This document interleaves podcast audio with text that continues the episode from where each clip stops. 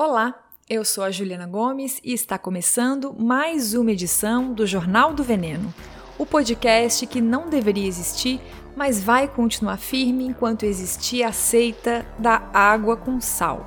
Eu não conhecia o médico charlatão aí que divulga essa prática absurda, mas uma amiga me enviou essa semana o perfil dele e, gente, quase 800 mil seguidores.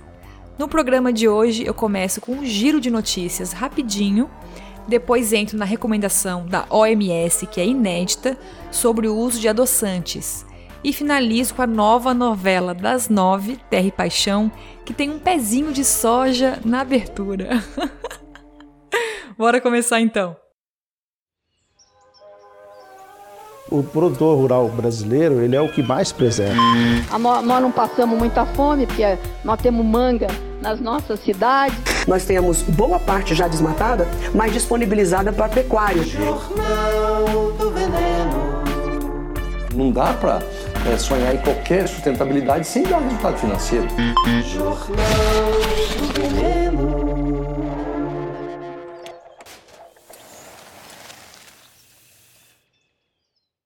Olá, Venener! Bom sábado para você, para mim, para todo mundo. Que seja um fim de semana leve, apesar das notícias que eu vou trazer aqui hoje.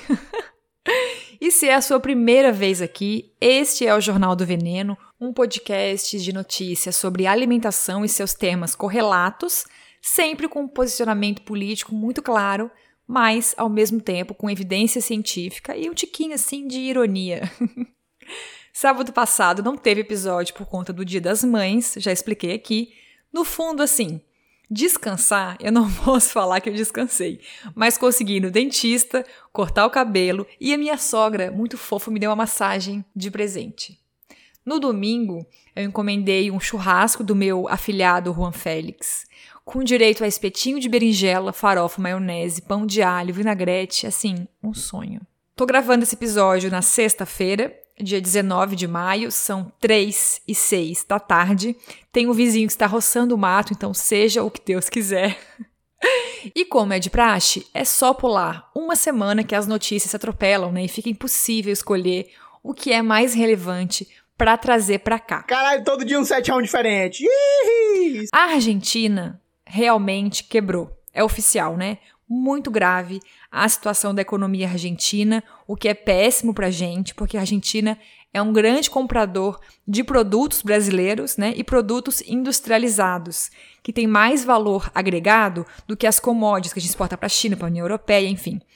A coisa também tá feia para o Sudão, né? E a fome, que já é um problema estrutural no país há séculos, não para de crescer. Mas eu não sei nada do Sudão, então eu quero estudar direitinho com calma para em breve voltar aqui e ver se tem algum ponto, né, que é relevante aqui pra gente, tá? Que tem a ver com alimentação e tal. E antes de entrar nos temas de hoje, eu quero dar rapidinho uma pipocadinha em algumas notícias para a gente ficar de olho nas próximas semanas, tá?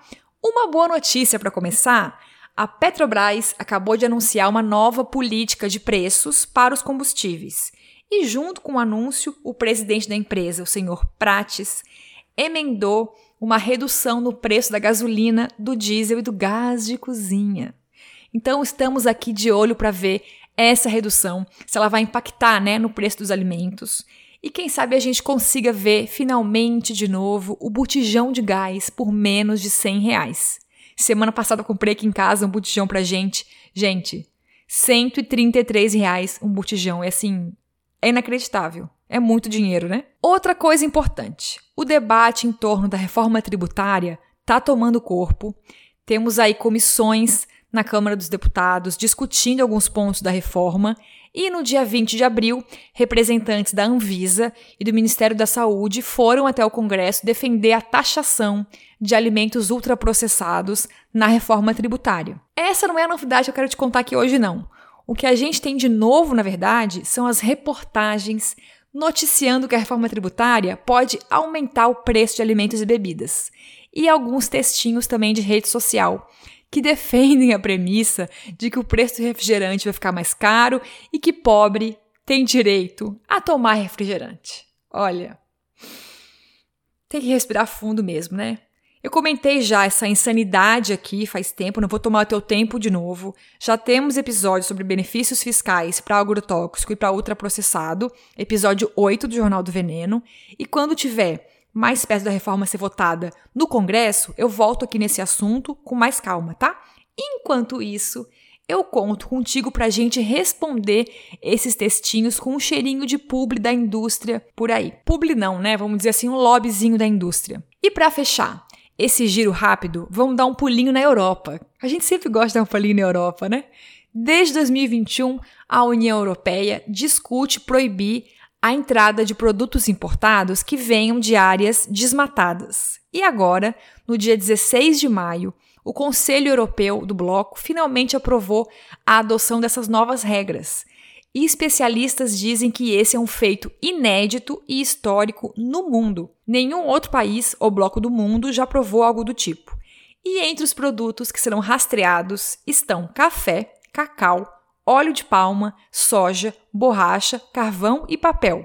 Eu achei bem interessante que não tem carne de boi, né, carne bovina e madeira nessa lista, que junto com a soja estão no topo do ranking de desmatamento no Brasil.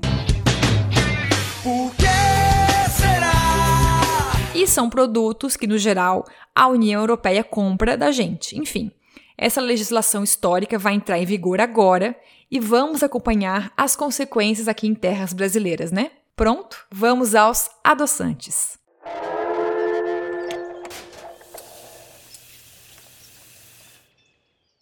Gente, nessa semana, a Organização Mundial da Saúde, a OMS, que pertence à ONU, né, sacudiu o mundinho dos adoçantes. A entidade divulgou uma nova diretriz.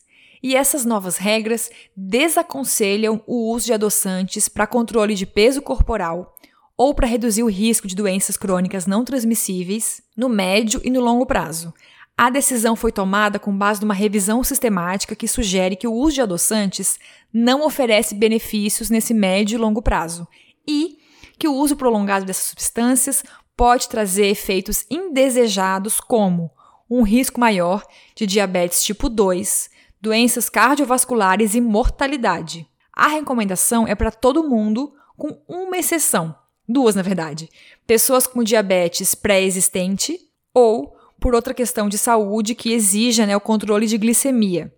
E isso inclui todos os adoçantes, do aspartame à queridinha da vez, da modinha que é a estévia e seus derivados.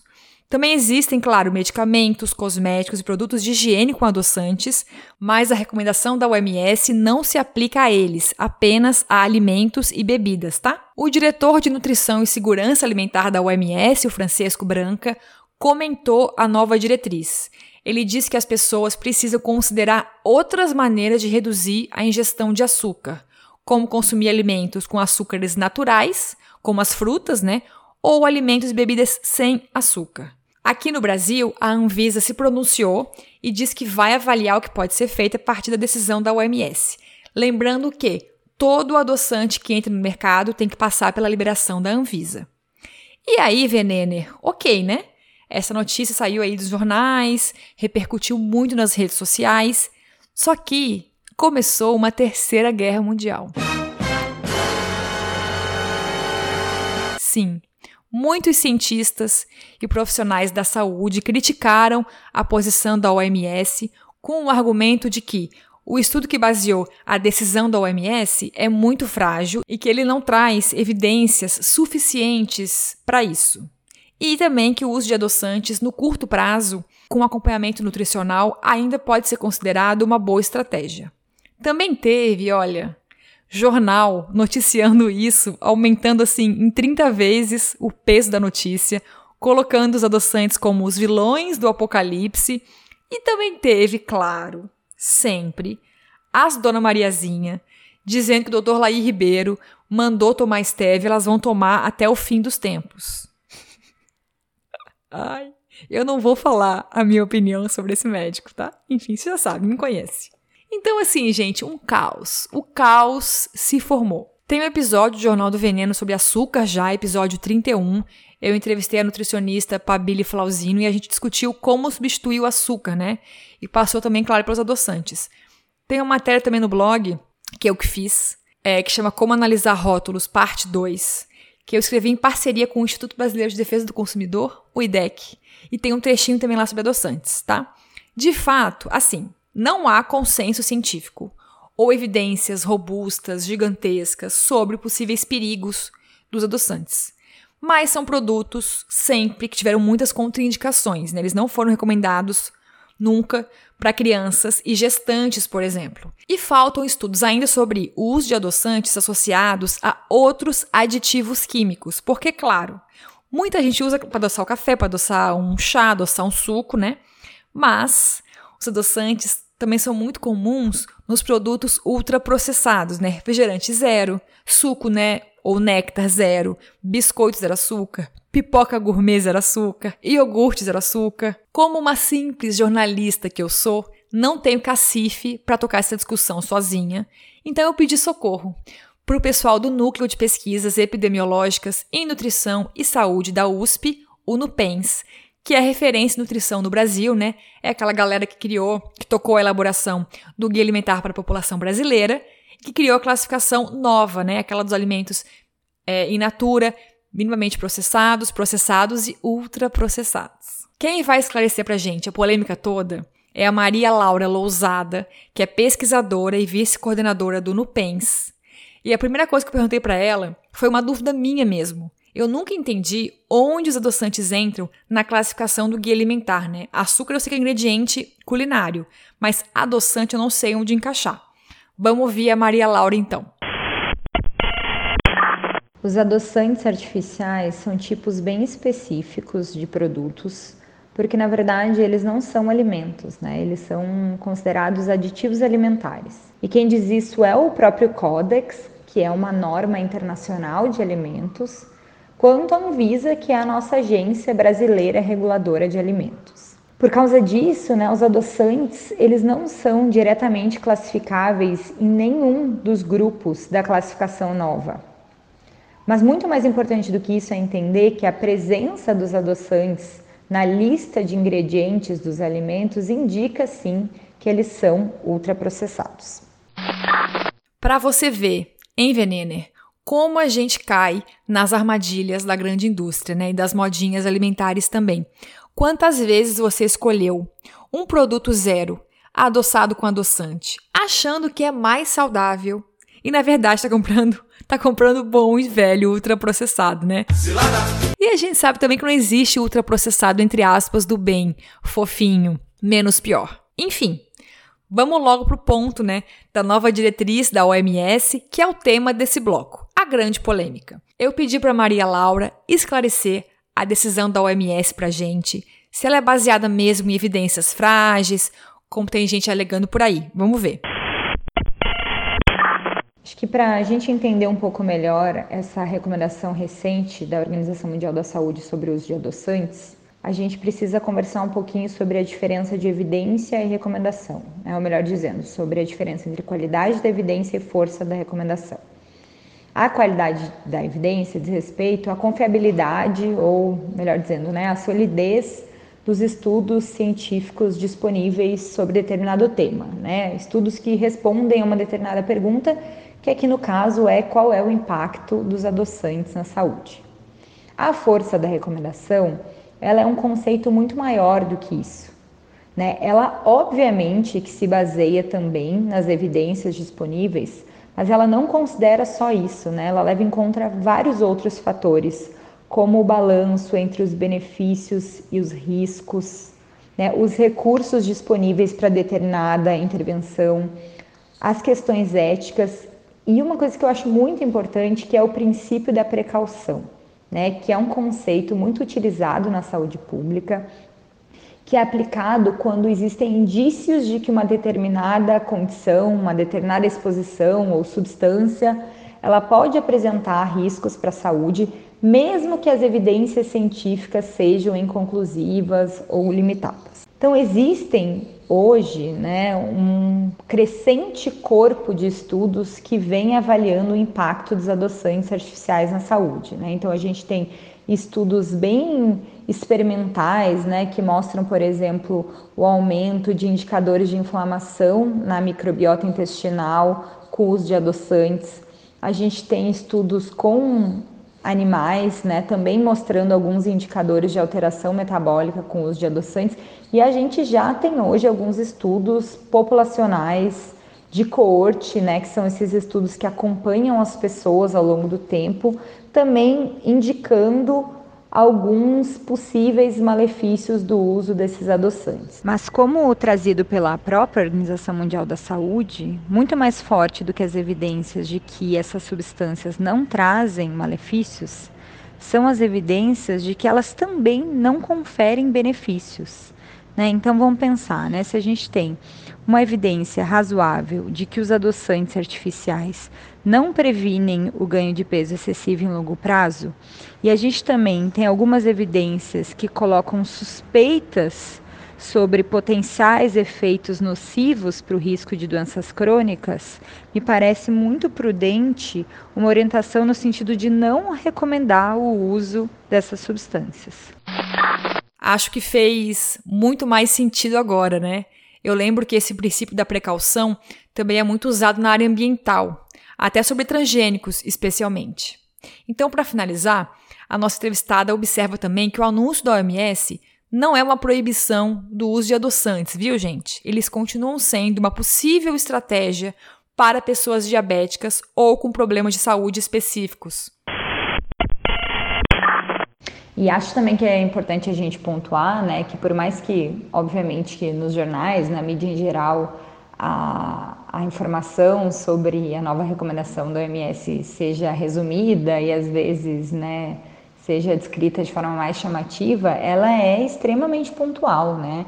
Ela traz a ideia de que há uma sugestão de que os adoçantes artificiais não conferem nenhum benefício a longo prazo na redução de peso né, e de gordura corporal em adultos e crianças e sugere que talvez haja um potencial efeito indesejado em marcadores de doenças cardiovasculares a longo prazo em adulto. Né? Em nenhum momento a OMS fala do seu uso, por exemplo, para pessoas com diabetes ou em pessoas que fazem tratamento para outras doenças que precisam, por exemplo, de controle glicêmico. Então, em resumo, gente, acho que toda essa polêmica foi construída porque está difícil de interpretar né, as notícias e pesquisas atualmente. Porque se criou essa lógica simplista de olhar os alimentos isoladamente, né? Tudo tem que se encaixar em duas categorias: ou faz bem ou faz mal, ou é mocinho ou é vilão, ou é saudável ou é não saudável. E não é assim que funciona. Não existe nada que a gente possa comer e que na hora dê um up na saúde, que aumente a imunidade ou que faça nossos órgãos apodrecerem na hora que a gente está mastigando. Então é isso, assim. Os alertas sobre os adoçantes foram feitos, como ficou claro. Ninguém está aqui dizendo que serão proibidos amanhã ou que não existe nenhum contexto em que eles possam fazer sentido. Então a gente pode falar assim, que esse saldo final, né, da decisão do OMS é isso. Você aí que é saudável, não parece uma boa ideia trocar açúcar por adoçante. Ter adoçante no produto não torna ele mais saudável. Pelo contrário, a melhor opção sempre é a gente reduzir o açúcar. E nesse ponto, a tia aqui vai lembrar você pela enésima vez que o açúcar que a gente mais consome não é o da comida caseira, aquele bolinho de domingo, da sobremesa. É o açúcar adicionado nos alimentos e bebidas ultraprocessadas. É a maltodextrina junto com xarope de milho, de malte, de maltose, polidextrose, açúcar invertido, etc. Aí, eu tenho certeza que vai vir um Joãozinho. Sempre tem um Joãozinho perguntando assim: Mas peraí, eu não entendi. Eu quero saber uma coisa. É melhor tomar coca zero ou coca normal? E, de acordo com o Guia Alimentar para a População Brasileira e agora a OMS, nenhuma das duas opções. Maria Laura, muito obrigada pela sua participação com o Jornal do Veneno. As coisas ficaram muito mais claras para mim, acho para todo mundo agora também. E um abraço especial a todo mundo do Nupens, né, que faz um grande trabalho super corajoso, apesar de todo o lobby da grande indústria de alimentos. É isto.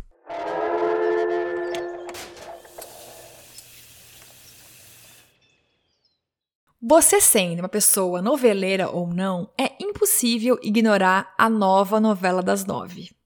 porque ela tem uma coisinha ali, assim, um arzinho diferente, sabe? No dia 8 de maio, a Rede Globo de televisão colocou no ar Terra e Paixão. Quem escreveu foi Valcir Carrasco, que é autor de dezenas de novelas estouradas da Globo. Pois bem, gente, Terra e Paixão chegou chegando com um elenco fortíssimo: Tony Ramos, Glória Pires, Susana Vieira, Cauã Raymond. E também tem vários temas sensíveis na trama: violência doméstica, alcoolismo, dependência de remédios. Mas esses temas não estão no centro da narrativa.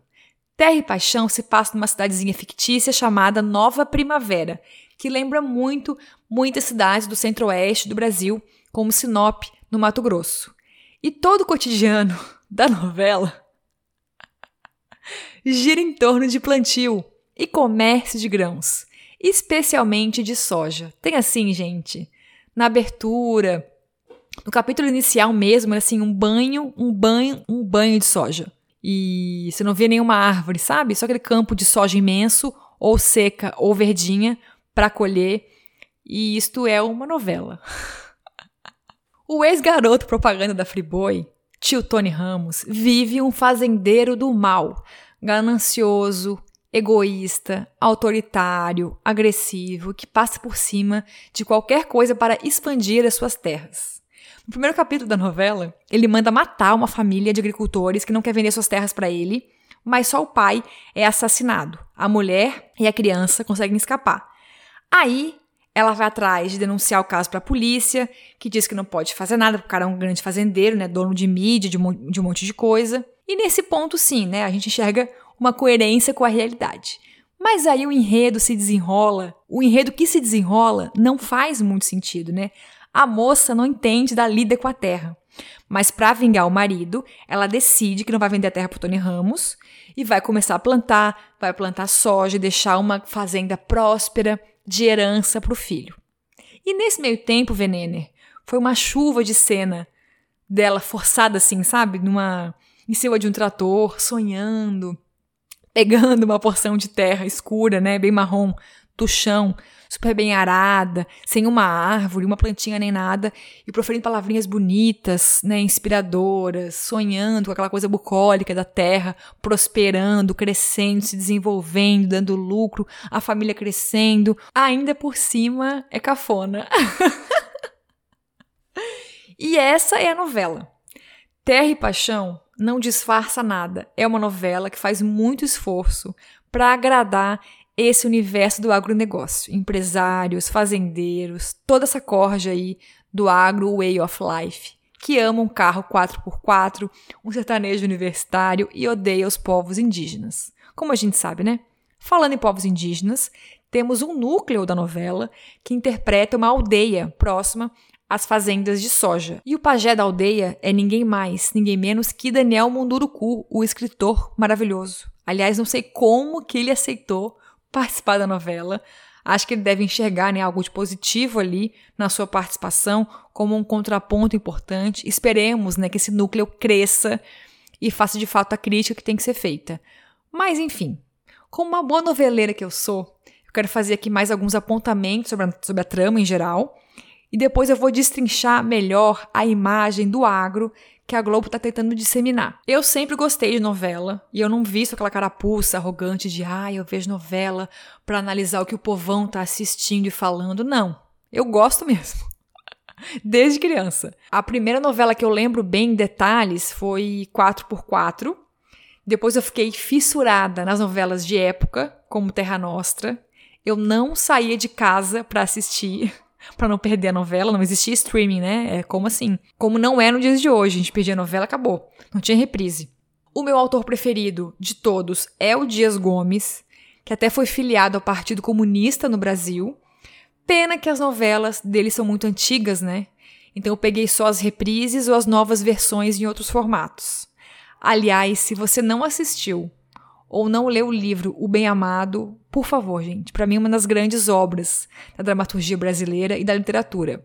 É uma história que gira em torno do prefeito Odorico Paraguaçu, da fictícia cidade de Sucupira. É muito engraçado, é muito crítico, é bem ácido, sabe? E a última novela que eu acompanhei foi, assim, bem direitinho, foi Amor de Mãe, com Regina Casé, que eu amo, maravilhosa.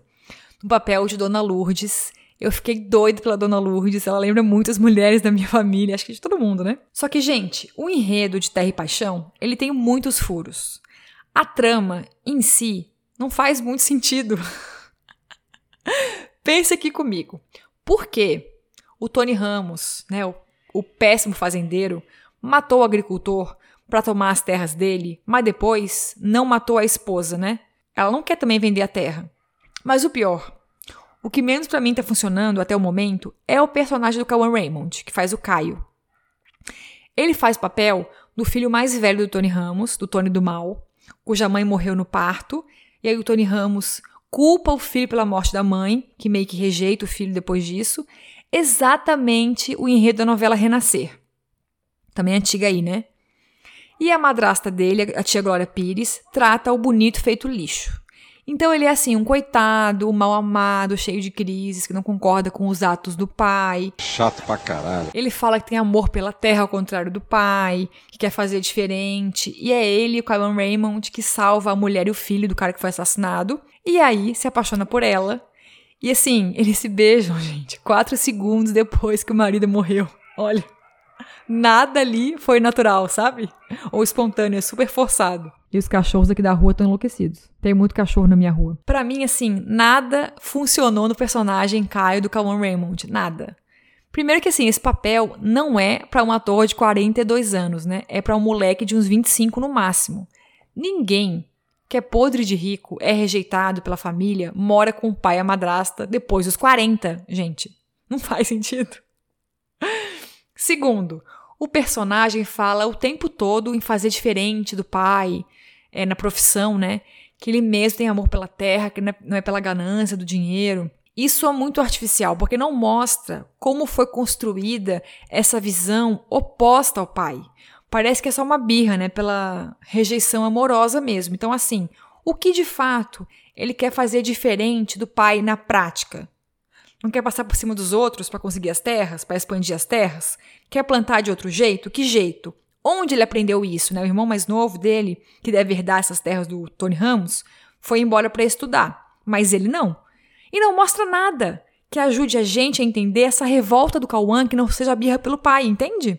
Não faz sentido ser o Cauã Raymond, o cara da novela que vai destronar o fazendeiro malvado, assim, até porque a fazenda também é dele. As terras são dele né? Tinha que ser outra pessoa, né? Alguém mais politizado, mais entendido da terra, mais organizado politicamente. Até podia ser a viúva do cara, por exemplo. E é pro personagem, coitado do Kawan Raymond, que sobrou uma das cenas mais pavorosas da novela. Que a gente ouve e assim, não sabe se é novela em si, se é novela mesmo, ou se é o comercial do Agro é Pop. Vamos ouvir aqui um trechinho de uma conversa dessa cena que é um dos primeiros capítulos da novela, o personagem Caio do Cauan Raymond conversa com o tio, que também é um fazendeiro ricão, e que não curte os métodos do irmão, o Tony do mal. Vamos ouvir. Eu não concordo com o jeito que meu pai faz as coisas. Seu pai é um péssimo exemplo. Toda vez que ele apronta ou usa de violência, todo mundo acha que o agro é assim, não é não. Eu, eu sou diferente, outros produtores rurais são diferentes. A gente quer um país melhor, quer um mundo melhor. Tem coisa mais bonita do que colher o soja, colher o milho, plantar, colher.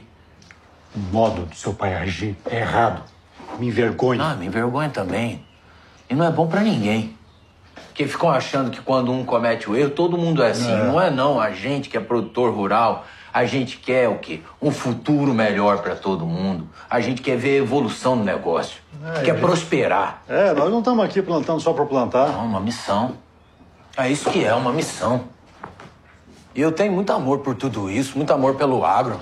E essa mulher tá querendo tirar isso de mim, só que ela não vai conseguir, não. De todos os irmãos, você é o que mais ama a terra. Amo. E o meu pai quer estragar isso, quer trazer má fama pra esse mundo que eu pertenço. Só que o agro tá aqui, ó meu coração. Você é forte, Caio. Vai conseguir enfrentar tudo que for preciso. Deus te ouça, tio. Porque a gente tem máquinas gigantescas, não tem? A gente tem tecnologia. Isso é evolução. É evolução sem violência. gente, ele bateu no peito. dizendo que o agro, o agro é a minha missão, é a minha vida. Olha, a minha impressão é que essa cena resume a mensagem inteira que a novela quer passar, né? De que existem empresários do agronegócio que são a fruta podre, né? E esse é o Tony Ramos, é a, o papel dele ali, né? Mas que essa galera não seria, né? Seria a minoria apenas e não representa a categoria. Então, o grosso do agronegócio seria essa coisa linda, respeitável, bucólica, que quer o melhor para o país, como o Caio, como o tio e a viúva que vê o plantio de grãos como uma ferramenta de ascensão social, né, oportunidade e tal. Só que quem ouve este podcast não cai nessa, porque essa é apenas uma estratégia de comunicação que o setor tenta emplacar para limpar o sangue que carrega nas mãos, né? O sangue de destruição. É simples, gente, é assim. Quando a sua prima, que vende brigadeiro, quer expandir os negócios, o que, que ela faz? Ela vai lá, aluga uma salinha comercial, né? Quer crescer um pouquinho mais? Aluga outra salinha. E assim vai, tudo bem. A questão é que a expansão de negócios do agro significa mais terra.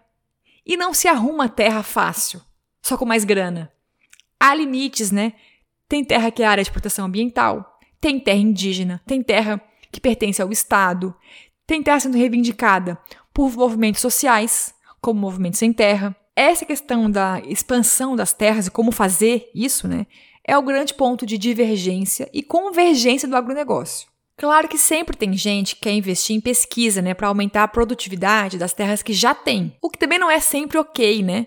Porque isso muitas vezes envolve métodos muito questionáveis que a gente já conhece, como fertilizantes químicos, agrotóxicos, sementes transgênicas, máquina, máquina, máquina, máquina, máquina, e sem a mão de obra humana, então não gera emprego mas grande parte do setor converge nisso. Quer afrouxar as leis ambientais, quer criminalizar o MST, é contra demarcar terra indígena e quer leis que protegem a grilagem, que perdoem, né? A grilagem, a invasão de terra. E não tem gente fofinha nesse vespeiro. Claro, tem várias correntes ideológicas no agronegócio, uma bem mais violenta e extremista que as outras, mas não existe grande latifundiário ou mega empresário do agro com uma missão filantrópica de fazer a diferença no mundo. Só se for para pior, aí sim. A gente quer um país melhor, quer um mundo melhor. E essa novela, ela é um aceno da Globo ao setor, né? É um claro aceno comercial para atrair mais publicidade na emissora. Terra e Paixão é praticamente uma extensão da campanha Agro é Pop, que começou a ser vinculada em 2016 na emissora, ano da Olimpíada. Agrotech, Agropop, Agro é tudo. Tá na Globo. No podcast Tempo Quente, da Rádio Novelo, a jornalista Giovanna Girardi observou muito bem isso, né? A campanha do Agropop trouxe mais um leque de anunciantes, simpatizantes da causa, para a Globo, como a Ford, que faz o quê? Vende 4x4. Como o Bradesco, que também oferece financiamento rural, e a Seara, que enfim é a Seara, né? Que vende produtos do agro no varejo, no mercado. E essa porta já foi aberta antes, dentro do jornalismo mesmo, né? As entrevistas com os presidenciáveis no Jornal Nacional trazem sempre perguntas que defendem o setor. Pode reparar. E desde 84 existe o Globo Rural, que chegou a ser diário, mas desde 2014 é dominical. Agora, voltando para as novelas, né? Essa não é a primeira trama que passa um paninho pro agronegócio. E também não é a primeira que aborda temas mais realistas, né? Que fazem mais parte da vida do povo brasileiro. A partir da virada para a década de 70, as novelas deixam como um todo de focar em dramalhões para se aproximar dos brasileiros com esses enredos menos fantasiosos.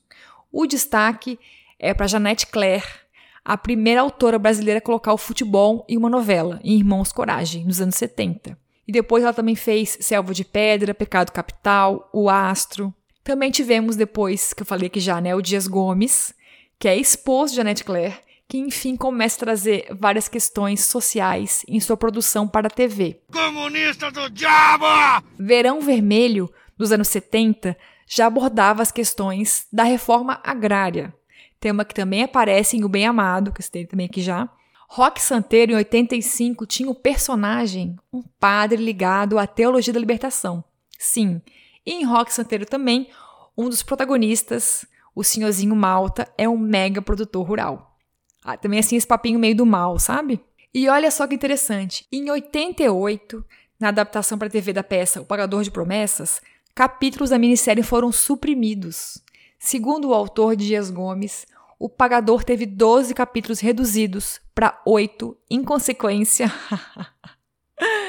da furiosa reação dos latifundiários, capitaneados por Ronaldo Caiado, da União Democrática Ruralista, e pelo banqueiro Amador Bueno, do Bradesco, que ameaçaram de drásticas sanções econômicas às empresas Globo.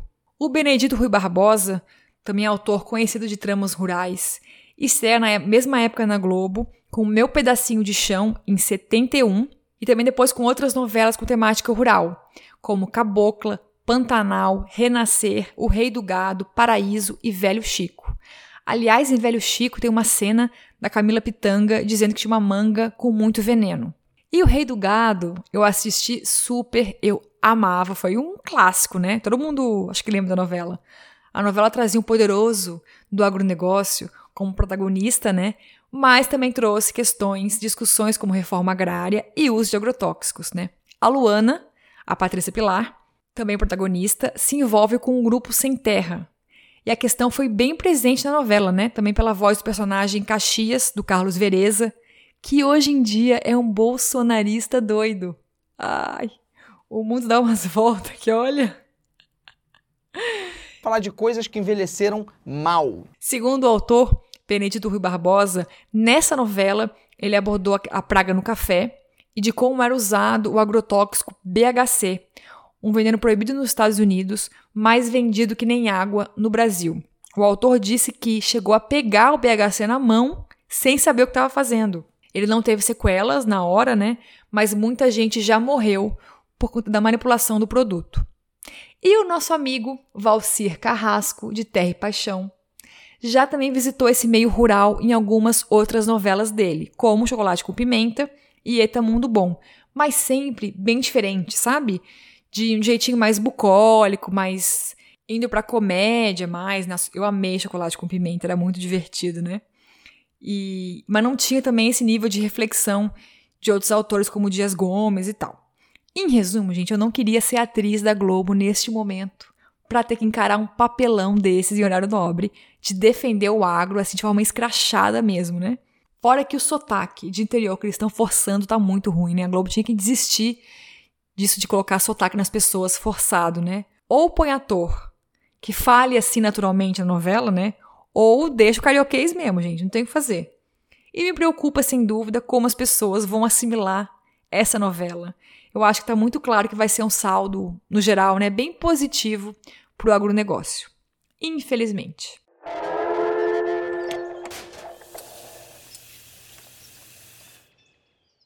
É isso, Venener. Em vez de indicar aqui no final uma série, um livro ou um filme hoje, eu vou pedir para você conversar com as pessoas por aí ao seu redor sobre a novela Terra e Paixão. Saber quem é que tá vendo, o que é que tá achando e tentar espalhar essas lentes mais críticas à trama, né? Nós somos aqui formiguinhas, perto de uma gigante, que é uma novela das nove, né? Mas seguimos aqui firmes e críticos em relação a esse tipo de discurso que defende o agro, tá? Um beijo especial pro Eduardo Wolff, meu amor, amigo, jornalista maravilhoso, amante de novelas que me ajudou muito com a pesquisa sobre a relação da Globo com o agronegócio. É isto, o roteiro e voz desse episódio são meus, Juliana Gomes. A edição é do meu cônjuge Lúcio Carlos, a vinheta é do Gu Siqueira e a capa, a arte da capa, do Vitor Uemura.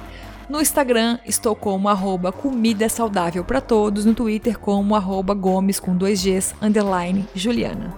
Apoie a gente no Catarse, manda dúvidas, críticas ou faz um pix no jornaldoveneno@gmail.com.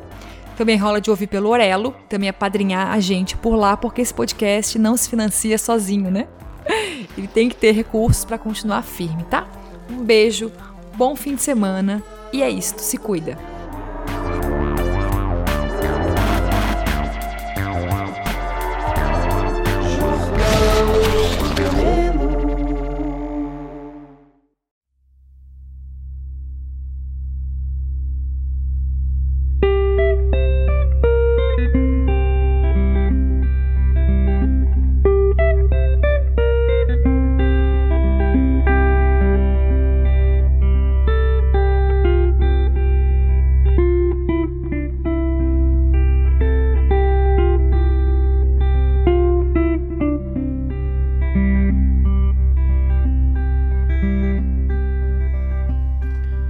Donos do agrobis, ó reis do agronegócio, ó produtores de alimento com veneno, vocês que aumentam todo ano sua posse e que poluem cada palmo de terreno e que possuem cada qual um latifúndio e que distratam e destroem o ambiente.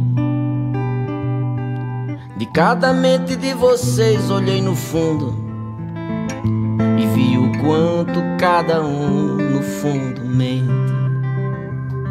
Vocês desterram povaréus ao léu que erram e não empregam tanta gente como pregam. Vocês não matam nem a fome que há na terra, nem alimentam tanto a gente como alegam. É o pequeno produtor que nos provê e os seus deputados não protegem como dizem. Outra mentira de vocês, Pinóquios velhos. Vocês já viram como tá o seu nariz, hein? Vocês me dizem que o Brasil não desenvolve sem o agrebis feroz desenvolvimentista. Mas até hoje na verdade nunca houve um desenvolvimento tão destrutivista. É o que diz aquele que vocês não ouvem, o cientista. Essa voz, a da ciência, tampouco a voz da consciência os comove. Vocês só ouvem algo por conveniência.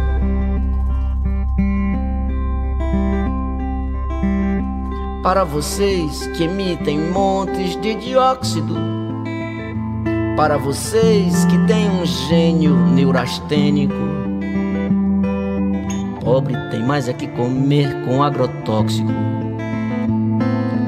Povo tem mais é que comer se tem transgênico. É o que acha, é o que disse um certo dia. Miss Motosserra, rainha do desmatamento já o que eu acho é que vocês é que deviam diariamente só comer seu alimento. Vocês se elegem e legislam feitos cínicos em causa própria ou de empresa coligada. O frigo, a multi de transgene e agentes químicos bancam cada deputado da bancada. Até comunista cai no lobby antiecológico. Do ruralista, cujo clã é um grande clube. Inclui até quem é racista e homofóbico. Vocês abafam, mas tá tudo no YouTube. Vocês que enxotam o que luta por justiça. Vocês que oprimem quem produz e que preserva. Vocês que pilham, assediam e cobiçam. A terra indígena, o quilombo e a reserva. Vocês que podam e que fodem e que ferram. Quem represente pela frente uma barreira Seja o poceiro, o seringueiro ou sem terra, o extrativista, o ambientalista ou a freira.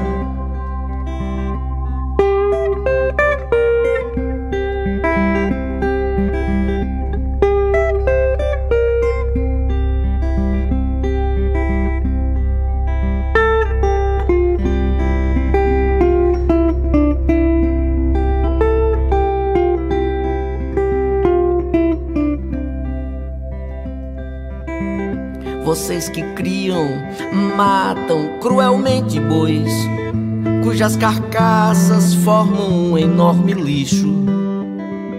Vocês que exterminam peixes, caracóis, sapos e pássaros e abelhas no seu nicho, e que rebaixam planta, bicho e outros entes, e acham pobre, preto e índio tudo chucro, porque dispensam tal desprezo a um vivente. Porque só prezam e só pensam no seu lucro. Eu vejo a liberdade dada aos que se põem. Além da lei na lista do trabalho escravo. E a anistia concedida aos que destroem o verde a vida sem morrer com um centavo. Quando eu vejo cenas de horror tão fortes. Tal como eu vejo com amor a fonte linda e além do monte o pôr do sol, porque, por sorte, vocês não destruirão o horizonte ainda. Seu avião derrama chuva de veneno na plantação e causa náusea violenta e a intoxicação em adultos e pequenos. Na mãe que contamina o filho que amamenta, provoca aborto e suicídio inseticida. Mas na mansão o fato não sensibiliza. Vocês já não estão nem aí com aquelas vidas. Vejam como é que o agrobis desumaniza. Desmata Minas, a Amazônia, Mato Grosso. Infecta solo, rio, ar, lençol freático. Consome mais do que qualquer outro negócio. Um quatrilhão de litros d'água, o que é dramático tanto mal do qual vocês não se redimem. Por tal excesso que só leva à escassez. Por essa seca, essa crise, esse crime. Não há maiores responsáveis que vocês. Eu vejo o campo de vocês ficar infértil num tempo um tanto longe, ainda mais não muito. E eu vejo a terra de vocês restar estéreo. Num tempo cada vez mais perto, e lhes pergunto: será que os seus filhos acharão de vocês? Diante de um legado tão nefasto vocês que fazem das fazendas hoje um grande deserto verde, só de soja, de cana ou de pasto. Pelos milhares que ontem foram e amanhã serão. Mortos pelo grão negócio de vocês, pelos milhares dessas vítimas de câncer de fome, sede, fogo, bala e AVCs. Saibam vocês que ganham com um negócio desse muitos milhões enquanto perdem sua alma. Que eu me alegraria se afinal morresse esse sistema que nos causa tanto trauma. Eu me alegraria se afinal morresse esse sistema que nos causa tanto trauma. Eu me alegraria, oh, esse sistema que nos causa tanto trauma.